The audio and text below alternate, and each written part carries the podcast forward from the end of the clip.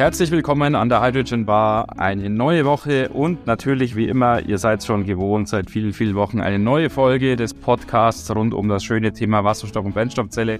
Hallo Johannes, du hast dich auch wieder hier an der Bar mit mir eingefunden. Es freut mich wie immer sehr in unserer gemütlichen Zweierrunde. Servus. Ja, hallo Martin. Wir sind hier auch zusammen in Vorbereitung für ein Interview. Äh, wir, wir sind ja natürlich Planungshelden hier, muss man fast schon sagen, und, und planen alles weit, weit in die Zukunft. Ohne zu übertreiben. Mindestens die nächsten, mindestens die nächsten paar Stunden liegen wie ein offenes Buch vor uns, wenn ich das so sagen darf.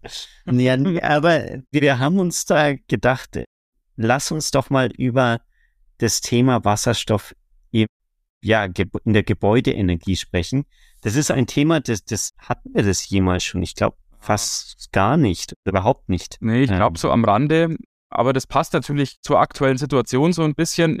Ihr, liebe Hörer, habt das ja alles verfolgt, die aktuellen Diskussionen rund um dieses neue, ja, wie soll man es nennen, Heizungsgesetz, mhm. das vor allem das Wirtschaftsministerium auf den Weg bringen möchte. Manche formulieren das ja dann als einen Zwang zum Heizungstausch in gewisser Hinsicht und man liest ja dann immer auch, ja, das ist sozusagen halt ein Gesetz, was sehr, sehr einseitig die Wärmepumpe in den Mittelgrund rückt und alle anderen Möglichkeiten zur Heizung etwas in den Hintergrund verdrängt. Und diese Diskussion verfolgen wir natürlich auch und ist uns dann eben auch Grund genug, uns mal näher mit der Materie zu beschäftigen. Und wie du schon gesagt hast, genau, es geht nicht nur um uns, weil unsere Einschätzung, ja, ja wenn wir uns jetzt irgendwas durchlesen und euch das hier im Podcast verkünden, ja, natürlich, das ist vielleicht auch interessant, aber mhm. ist natürlich viel ergiebiger und viel effizienter und effektiver, wenn wir da mit echten Experten sprechen. Ja, genau. Aber nichtsdestotrotz wollen wir diese Woche uns mal selbst in unserer Unwissenheit suhlen und einfach mal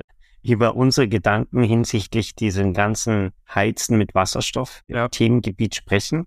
Äh, es ist wie dieses kommende Interview. Das ist nicht der einzige Grund. Ich hab, bin auch über einen Artikel gestolpert. Vielleicht fangen wir damit gleich mal an. Um das sehr bildlich zu machen, da ja. hat nämlich ein, ein Hausbesitzer mit seinem schönen, typischen Einfamilienhaus mhm. sich versucht, netzautark zu machen und hat da eben wahnsinnig viel Photovoltaik auf sein Dach, also überall, wo es geht, auch auf die, das, die Garage. Und dann hat er einen Elektrolyseur eingebaut, der den Überschussstrom, äh, vor allem im Sommer, in Wasserstoff umwandelt. Mhm. Und dann wird der Wasserstoff in einem Carport draußen gelagert mhm. und soll im Winter dann nutzen, genutzt werden, um das Haus zu heizen. Und so im Prinzip sich dann Jahr ein, Jahr aus mit erneuerbarem Strom komplett selbst zu versorgen. Und wenn ihr unseren Podcast schon seit längerer Zeit verfolgt, dann wisst ihr natürlich auch, dass so eine Anlage relativ viele Maschinen und Aggregate und so weiter erfordert. Und so ist es auch hier. Es ist auf der einen Seite natürlich die Photovoltaikanlage erforderlich, mhm. das hast du schon genannt. Und dann zum Zweiten hast du auch schon genannt, den Elektrolyseur, der dann eben Strom nutzt, um Wasser, wie es eben ja ganz klassisch, da brauchen wir euch eigentlich ja nicht mehr zu sagen, aber oben Wasser eben aufzuspalten in Wasserstoff und Sauerstoff. Und wie du es ja auch schon erwähnt hast, in dem Carport von dem Einfamilienhaus stehen dann Flaschenbündel, Speicher, so ganz normale Wasserstoffflaschenbündel, wie man sie auch zum Beispiel bei Linde oder bei Air Liquid oder wie die alle heißen, sich besorgen könnte. Und man sieht da schon, ja, um da eine sinnvolle Menge an Wasserstoff in diesen Bündeln speichern zu können, ist natürlich auch ein Verdichter erforderlich, der den Wasserstoff, der aus dem Elektrolyseur rauskommt, mit wenigen Bar an Druck dann eben auf einen sinnvollen Speicherdruck verdichtet. Und wenn man dann eben im Winter rückverstromen möchte, weil die Heizung über eine Wärmepumpe, Wärmepumpe funktioniert, man muss also den Wasserstoff zunächst mal rückverstromen. Er wird also nicht direkt verbrannt in diesem Haus, sondern wird rückverstromt und dann eben für die Wärmepumpe genutzt ist natürlich logischerweise auch eine Brennstoffzelle erforderlich. Und, und äh, ich glaube, die Abwärme wird aber auch noch genutzt. Oder? Ja, genau. Also, so hätte ich es auch verstanden. Genau, mhm. die Abwärme, die vor allem natürlich bei der Elektrolyse anfällt, wird zur Erzeugung von Warmwasser gleich genutzt, was sich natürlich gut anbietet, weil da die, der Temperaturbereich ganz gut zusammenpasst, um dann halt Warmwasser so im üblichen Bereich so ja, 50, 60, 65 Grad mhm. tatsächlich zu erzeugen. Ja, und also es ist ein, ein komplexes System Er hat auch gesagt, beziehungsweise in dem Artikel zu dem, dem Video stand drin, dass der da 150.000 Euro mhm. investiert hat. Also es ist schon, ja, mehr Geld, als wenn du dir einen, eine neue Heizung installierst. ja, es wird auch relativ deutlicher gesagt, dass er es nicht aus Effizienzgründen mhm. jetzt im ersten Ansatz gemacht hat, sondern weil er natürlich da sich gerne mit dem Thema beschäftigt und natürlich, das ist natürlich, da kann man natürlich auch zu Recht mhm. sagen, ja, der ist ein Vorreiter oder ein Pionier und schreitet da voran, ist ein Early Mover. Mhm. Und das ist mhm. natürlich ganz wichtig, dass es solche, solche Leute gibt, auch dass dann Hersteller von solchen Systemen dann eben auch Praxiserfahrung sammeln können und schön zu sehen oder toll zu sehen aus meiner Sicht, dass es dann Leute gibt, auch die dann nicht auf jeden Euro schauen. Man muss es sich natürlich leisten können. Klar, ich meine, mhm. wenn es nicht geht, dann geht es nicht. Aber wenn man das Geld zur Verfügung hat und sich dann einfach sagt, ja, ich bin jetzt nicht auf der Suche nach der billigsten Lösung, sondern ich bin auf der Suche nach einer zukunftsfähigen Lösung, auch die vielleicht den Weg auch Richtung Zukunft für andere Hauseigentümer so ein bisschen vielleicht bereitet, das ist natürlich eine tolle Sache. Ja, auf jeden Fall. Ähm, es Wundert mich aber dann äh, doch auch bisschen, muss ich gestehen, dass in, in, am Ende gesagt wurde, dass er trotzdem noch jeden Monat 16 Euro für Strom zahlen muss. Also es ist nicht komplett wirklich autark vom Stromnetz. Anscheinend gibt es doch noch die, die eine oder andere Situation, wo es nicht ganz funktioniert. Und was vielleicht auch wieder zeigt, dieses typische, ja, 80-20-Prinzip. Je um wirklich die allerletzten Prozentpunkte daraus zu holen und dann wirklich komplett autark zu werden, muss man wahrscheinlich so viel mehr an, an zusätzlichen ja, Background-Systemen, vielleicht nochmal ein, ein, ein Batteriespeicher oder sowas einbauen, mhm. dass es dann natürlich nochmal viel teurer wird. Und es ist die Frage dann aus meiner Sicht, ob sowas in Deutschland eben dann überhaupt funktioniert. Da tut man mhm. sich natürlich leichter, wenn man jetzt in Spanien lebt oder wenn man in Südfrankreich lebt oder wenn man vielleicht auf Sizilien lebt oder sowas. Mhm. Und da eben ein Niedrigenergie äh, betreibt und es natürlich dann im Sommer viel mehr Sonne hat und im mhm. Winter viel weniger heizen muss, tut man sich natürlich wesentlich leichter, wie wenn man sein Häuschen jetzt in Deutschland stehen hat oder im schlimmsten Fall, ja, keine Ahnung, in Norwegen stehen hat oder sowas. Mhm. Ja, und von daher ist wahrscheinlich in Deutschland insgesamt es extrem schwer, wirklich dann auf Null zu kommen und wirklich komplett autark zu sein. Ja. Das kann uns jetzt eigentlich direkt weiterführen zu dem, dem großen Thema. Ja. ja. Wasserstoff in, in Heimanwendung. Also soll, macht es Sinn, dass man sich oder wird es irgendwann so weit kommen, dass man mhm. in irgendwie 15, 15 Jahren dann statt der Erdgasheizung im Keller eine Wasserstoffheizung im Keller hat und da Wasserstoff ja. verbrennt. Erstmal gesagt, gibt es da viele Leute, die sagen, ja, warum nicht? An mhm. sich funktioniert's ja, ist es beides Gas. Früher im Stadtgas, da hatte man auch Wasserstoffkonzentrationen bis zu, weiß nicht, 10, 15, 20 Prozent, glaube ich, mhm. an Wasserstoff, das beigemischt wurde in, in das Erdgas. Ja. Im Prinzip müsste man nur da Schritt für Schritt die Wasserstoffkonzentration hochfahren und irgendwann plötzlich läuft alles über Wasserstoff.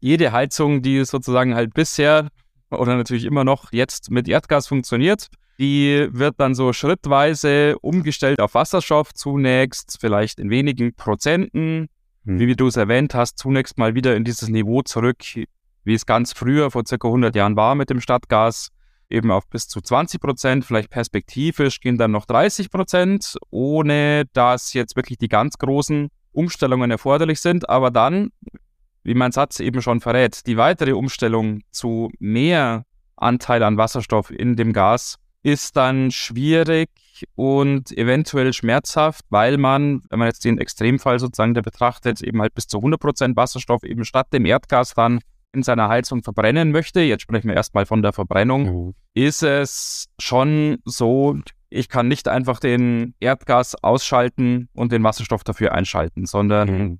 Da stellen sich dann tatsächlich unterschiedliche Anforderungen, zum einen was die Werkstoffe betrifft. Wir wissen natürlich auch, dass speziell in unseren Städten viele von den Verteilnetzen, von den Pipelines hm, in den, ja, zum Beispiel in den 50er Jahren halt nach dem Krieg neu verlegt worden sind und man aufgrund der Situation, wie es damals einfach war, jetzt nicht die allerhochwertigsten Stahlwerkstoffe da verwendet hat, sondern im Gegenteil eher Reste oder Stelle, an die man günstig rangekommen ist. Für den Transport von Erdgas war und ist es dann eben gut genug. Das ist auch weniger tatsächlich das Problem. Aber wir haben es ja auch im Podcast schon diskutiert, Wasserstoff hat dann die etwas unschöne Eigenschaft, auf weniger hochwertige Stähle unter Umständen einen Versprödungseffekt auszuwirken, sodass es dann eben, wenn man da nicht aufpasst, wenn man nicht verträgliche Werkstoffe verwendet, tatsächlich zum Bruch auch mhm. dann kommen kann. Und so wie ich das jetzt nicht hier im Podcast mitbekomme, aber halt in meinem Arbeitsalltag tatsächlich, in meinem Hauptberuf, ist es dann leider auch so, viele von den Stadtwerken, jetzt gerade ja, wenn es jetzt nicht die ganz großen Stadtwerke sind, sondern eher jetzt die kleineren, von den kleineren Städten, die wissen nicht mal tatsächlich, welche Werkstoffe da verbaut sind, weil es einfach sehr, sehr lang her ist. Mhm. Zum Teil ist es dann schlecht dokumentiert, vielleicht ist es gar nicht dokumentiert, vielleicht ist auch mal was verloren gegangen oder wie auch immer. Und die Frage, ja, was habt ihr denn für Werkstoffe verbaut? weil dann können wir ja mal nachgucken, ob diese Werkstoffe verträglich sind oder nicht. Die kann dann in vielen Fällen tatsächlich nicht beantwortet werden, mhm. weil einfach diese Informationen gar nicht da sind. Ja. Und dann kommt natürlich nochmal hinzu, also der eine oder andere, der jetzt wirklich in diesem Wasserstoffbereich aktiv ist, der weiß, was für Sicherheitsvorkehrungen da notwendig sind um irgendwie Wasserstoff wirklich jetzt in ein Gebäude zu nutzen. Und wenn du jetzt wirklich sagst, du hast da in jedem Haus so einen Gasbrenner und Wasserstoffleitung und Ventile und so weiter, da muss natürlich dieser Raum entsprechend ausgelegt sein, dass da dann Wasserstoffmelder und, und Spülluft Sachen sind und natürlich so gebaut, dass sich da keine, keine Taschen bilden können, wo, wo sich der Wasserstoff ansammelt. Also da, wenn, wenn du da wirklich auf Nummer sicher gehen willst, dann kommt da wahrscheinlich schon noch mal ein bisschen Aufwand hinzu. Außer du, du hast jetzt wirklich irgendwie ein System, das so absolut dicht ist, dass du sagst, das kann ich da aufstellen und mhm. es kann eigentlich nichts passieren. Aber da ist die Frage, gibt es sowas oder, oder kann es sowas geben? Wir haben vor langer Zeit, Johannes, ja mal mit dem Manuel Thielmann gesprochen, mhm. der doch in Baden-Württemberg dieses Konzept einerseits mit dem Mieterstrom mhm. umgesetzt hat und auf der anderen Seite ja dann auch Wasserstoff da implementiert ja. hat wo ja auch dann eben halt ein Kellerraum mhm. ertüchtigt worden ist, beziehungsweise ich glaube, es war ein Neubau ja damals, ja. wenn ich richtig in Erinnerung habe, um dort eben die Elektrolyseuraufstellung mhm. betreiben zu können. Und da sieht man wahrscheinlich schon die Krux. Im Neubau ist sowas dann wahrscheinlich mit einem gewissen mhm. Planungsaufwand dann schon umsetzbar und schon möglich. Aber halt wieder ach, die leidige Diskussion, auf wie wir sie zurzeit ja mit dieser Wärmepumpendiskussion verfolgen.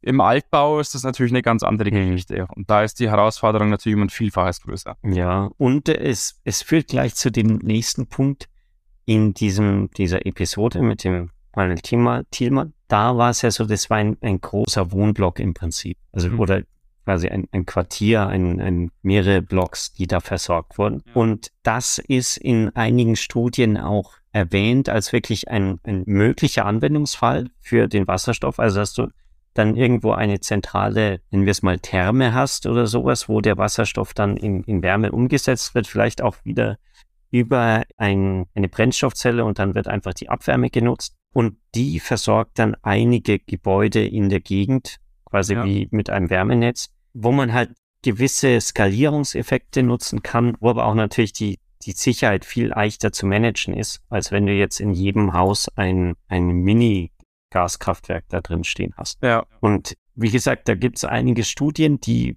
wieder so auf Metaebene anschauen, über was wird denn berichtet, über was wird geforscht.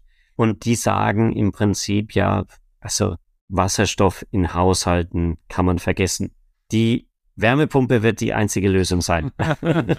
genau, jetzt streng sozusagen aus der ökonomischen Perspektive mal raus was wird im Jahr 2050, jetzt zum Beispiel in ja, dieser ICCT-Studie, die du mir geschickt hast, mhm. Johannes, die ich jetzt hier gerade geöffnet habe, was wird im Jahr 2050 für den klassischen Häuschen mhm. äh, Besitzer, Eigentümer sozusagen die günstigste Lösung sein? Und da ist es relativ eindeutig, dass alles, was nichts mit Wasserstoff zu tun hat, günstig ist. Mhm. und alles, was mit Wasserstoff zu tun hat, teuer ist. genau. So einfach ist es. Ja, genau. und, äh, und da liegen tatsächlich Faktoren dazwischen, jetzt zwischen der günstigsten Lösung, hm. die ja auch hier jetzt in dieser Studie eben da Wärmepumpe heißt, und der teuersten Lösung, die in dieser Studie Brennstoffzelle mit Elektrolyse, im Endeffekt eben halt dieses System, was wir ganz am Anfang beschrieben haben, wie es eben dieser Hausbesitzer eben vom Anfang da eben halt in seinem Haus hat. ist im Endeffekt die teuerste Lösung. Und, mhm. und zwar wirklich, ja, man kann sagen, fast ein Faktor 10 dazwischen. Und äh, es gibt dann noch weitere Technologien, die da etwas äh, günstiger sind, die auch mit Wasserstoff zu tun haben. Zum Beispiel, wenn man seinen Wasserstoff jetzt nicht über Elektrolyse herstellt, sondern über die Dampfreformierung mit, mit, mit Carbon Capture and Storage. Ähm, was dann angeblich, da ist mir jetzt nicht ganz klar, warum das dann die günstigere Lösung sein soll, aber etwas, ja, kostenmäßig eben niedriger liegt als die Version mit Elektrolyse, die wiederum aber den Nachteil hat, sie reduziert jetzt den Carbon Footprint eben nicht um 100 Prozent, sondern nur in Anführungszeichen um 81 Prozent. So ist es da jetzt mal gegeben. Und insofern zwar die finanziell etwas attraktivere Lösung, aber laut dieser Studie eben unter Umwelt- und, und Klimaschutzgesichtspunkten eine schlechtere Lösung. Ja, es ist halt wieder die, die Krux wie immer, dass es stimmt, wenn der Strom da ist. Ja. Also gerade wenn man sagt, man hat da wirklich den, den Strom auf dem Photovoltaikdach und ja. ähm, dann im Idealfall natürlich auf dem eigenen Dach und kann ja. den sofort in der Wärmepumpe in Wärme umsetzen. Er hat dann nicht mal irgendwelche Übertragungsverluste, weil irgendwie das Kabel fünf Meter lang ist, ungefähr. Da ist es natürlich ideal, das selber zu nutzen. Mit Wärmepumpe sofort auf der Stelle und vielleicht sogar unter Umgehung, Gehung, unter Umgebung, nein, unter Umgehung des Netzes, so dass man sich auch irgendwelche Netzgebühren spart. Das ist natürlich die, die perfekte Möglichkeit. Die Frage ist halt immer, was passiert dann, wenn es dunkel ist und genau. ja, genau. wirklich jetzt an, im Winter bewölkt ist, diesig, vielleicht sogar schneit und da liegt eine halbe Meter Schneeschicht auf den ja. Solarpanelen und selbst dann, wenn es sonnig ist, hat man ein Problem. Ja, genau. Und das ist, glaube ich, jetzt, ja, genau, da wollte ich gerade jetzt einsteigen drauf, weil mhm. dieses Szenario, was du ja beschrieben hast, würde im Endeffekt davon ausgehen, aber wir haben die Photovoltaikanlage, auf die sozusagen jetzt der perfekte Sonnenschein sozusagen knallt und trotzdem habe ich den, habe ich den Bedarf, mein Haus zu heizen. Und mhm. das würde im Endeffekt bedeuten, ja, wir haben hier einen strahlend sonnigen Wintertag, an dem es trotzdem minus 15 Grad hat und ich mein Haus eben halt heizen muss. Mhm. Und ja, natürlich, es gibt solche Tage, aber ich glaube, da brauchen wir uns nichts vormachen. Hier in Mitteleuropa sieht der Winter normalerweise so aus, dass es matschig ist und neblig und mhm. irgendwie 0 Grad haben oder 3 Grad oder sowas. Ja. Und dieses herrliche Skifahrwetter, was wir für das Szenario also sozusagen bräuchten, was du beschrieben hast, das gibt es ja eigentlich, wenn man, glaube ich, ganz ehrlich ist, an den wenigsten Tagen im Winter. Ja, und da ist natürlich jetzt die große Frage, kann der Wasserstoff nicht doch irgendwie eine Rolle spielen? Also ich bin irgendwie auch nicht, nicht ganz so überzeugt, dass man sagt, jetzt habe ich wirklich in jedem Haus dann meine Wasserstoffpipeline, also wie, wie Erdgas heute, weil ja. der Aufwand ist wahrscheinlich schon immens, das zu erreichen. Aber was ich mir schon vorstellen kann, ist, dass es wirklich dann irgendwie in so, wirklich so Blocke oder Blockheizkraftwerke gibt, die halt dann das versorgen. Und da ist dann eine, eine größere Wasserstoffpipeline angeschlossen, ja. die halt den quasi umfunktionierte Erdgaslinie, aber man spart sich diese ganzen kleinen Verästelungen in jede Wohnung. Genau. So ein Abnehmer wird natürlich immer sinnvoller, je größer er ist, je größer dann tatsächlich die Abnahmemenge ist. Und aus dem Grund auf der einen Seite natürlich interessant die Industrie, eben mhm. halt Industriebetriebe, die zum Beispiel jetzt halt für ihre Prozesse jetzt aktuell noch mhm. große Mengen an Erdgas verbrauchen, die dann zukünftig eben halt potenziell, ja, vielleicht große Mengen an Wasserstoff verbrauchen würden, wo sich wirklich so eine Umrüstung eben dann auch lohnt.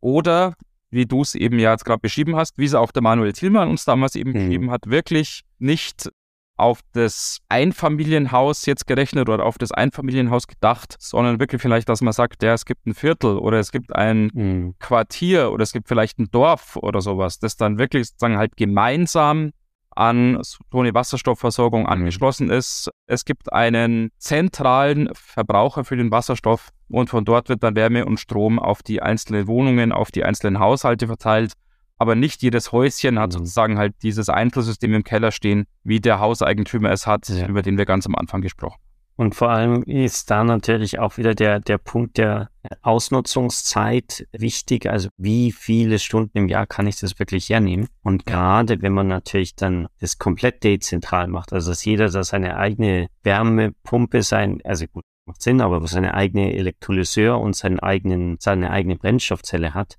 dann hast du natürlich sehr, sehr geringe Ausnutzungszeiten. Und das macht es halt immer teuer, muss man ja. halt sagen.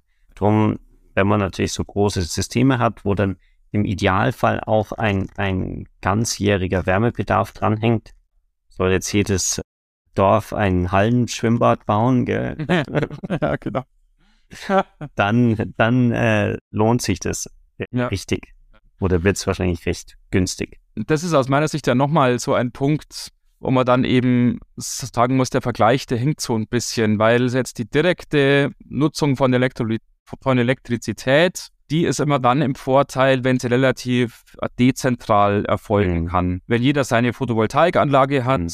wenn jeder vielleicht seine Ladestation oder seine Wallbox halt für sein Batteriefahrzeug hat, funktioniert das immer relativ gut. Bei einer direkten Nutzung von Strom wird es immer dann schwierig, wenn die Menge, die Abnahmemenge bzw. der Leistungsbedarf halt sehr, sehr, sehr, sehr groß mhm. ist wie es zum Beispiel eben halt an Autobahnen, Rasthöfen dann, ja, diese mhm. Diskussion haben wir ja auch schon drüber gesprochen, wenn da wirklich halt, was weiß ich, am Tag dann irgendwie 1000 LKW zum Nachladen kommen, wo es dann einfach schwierig wird. Mhm. Und auf der Wasserstoffseite ist es eigentlich andersrum. Die, die, die Ökonomie ist da eigentlich im Vorteil, je größer die Anwendung wird. Es ist eher ungünstig, wenn da eben halt wie wir es beschrieben haben, jeder seine Brennstoffzelle im Keller hat und jeder seinen Verdichter im Keller hat und jeder seinen Elektrolyseur im Keller hat und jeder seinen Wasserstoffbrenner im mhm. Keller hat, um Gottes Willen. Es ist viel vernünftiger, sozusagen jetzt aus ökonomischen Gesichtspunkten rausgesprochen, wenn man da sozusagen halt die Anlage so groß, wie es irgendwie möglich und sinnvoll ist, macht und dann im Versuch zu zentralisieren. Mhm. Und aus dem Grund auch, zumindest aus meiner Sicht, dann so ein bisschen eben auch der hinkende Vergleich, weil man da einfach dann Welten miteinander vergleicht, die jeweils ihre Stärke und ihre Schwäche haben. Mhm. Und man kann das dann in beide Richtungen drehen. Man kann dann eben sagen, ja, auf dem Autobahnrasthof, da ist die direkte Nutzung von Strom relativ ungünstig. Ja, klar, nehme ich da Wasserstoff, ja, dann ist es wohl der Beweis, dass Wasserstoff super ist. Und auf der anderen Seite kann ich eben, wenn ich aufs einzelne Haus gucke, kann ich dann eben sagen, ja klar, es ist das sinnvoll, wenn mhm. jeder seine Wallbox hat, ja, dann ist offensichtlich Batterie der Weg, den wir gehen sollten und Wasserstoff ist blöd, ja, das ist wohl offensichtlich der Beweis. Und das sieht man schon, je nachdem, wie ich es mir hindrehe, kann ich da auf das eine oder auf mhm. das andere Ergebnis kommen. Ja, ich finde, das ist ein gutes Schlusswort und äh, ja. führt dann gleich zu, zu unserem upcoming Interview mit einer sehr wichtigen oder sehr berühmten Gestalt der Wasserstoffwelt. Wir wollen noch nicht ja auch schon mal Podcast zu Gast oder ja, wollte ich es verraten? Ah, ja, ja, ja. Oder willst du es verraten? Nee, wir verraten es nicht. Ja, wir verraten es nicht. Wir, wir bauen die Spannung auf. Seid gespannt. Im, Im Best Case, dann hören wir das Interview schon nächste Woche, ja. wenn alles klappt mit dem Schneiden und so weiter. Wir versuchen produzieren. das zu kriegen. Ja. Müssen mal schauen, ob es dann zeitlich bei unserem Gast aussieht. Aber es dauert auf jeden Fall nicht lang. Mhm. Im Notfall ist noch eine Episode dazwischen. Ja. Genau. Ja, schauen wir mal, wie wir es hinkriegen. Wie wir es ganz am Anfang gesagt haben, wir planen ja hier monatelang voraus. Genau, das genau, das genau. genau. ja, wenn ihr irgendwelche Gedanken zu Wärmepumpe, Brennstoffzelle, Wasserstoffboiler oder was auch immer habt, dann lasst uns die gerne wissen über kontakte.hydrogenbar.de oder auf unserer Webseite auf dem Kontaktformular auf www.hydrogenbar.de. Sehr gut. Genau. Und, und dann freuen wir uns auf die Episoden mit unserem Gast. Ich freue mich wirklich schon drauf, weil, weil der auch wirklich halt sehr, sehr tiefgründige Analysen auch zu diesem Thema angestellt hat und uns auch schon zukommen hat lassen. Vielen Dank dafür schon mal. Mhm. So dass das, glaube ich, wirklich ein super Gespräch wird, sehr, sehr interessant. Und daher jetzt schon mal sozusagen halt vorab die Empfehlung da einzuschalten, liebe Hörer. genau.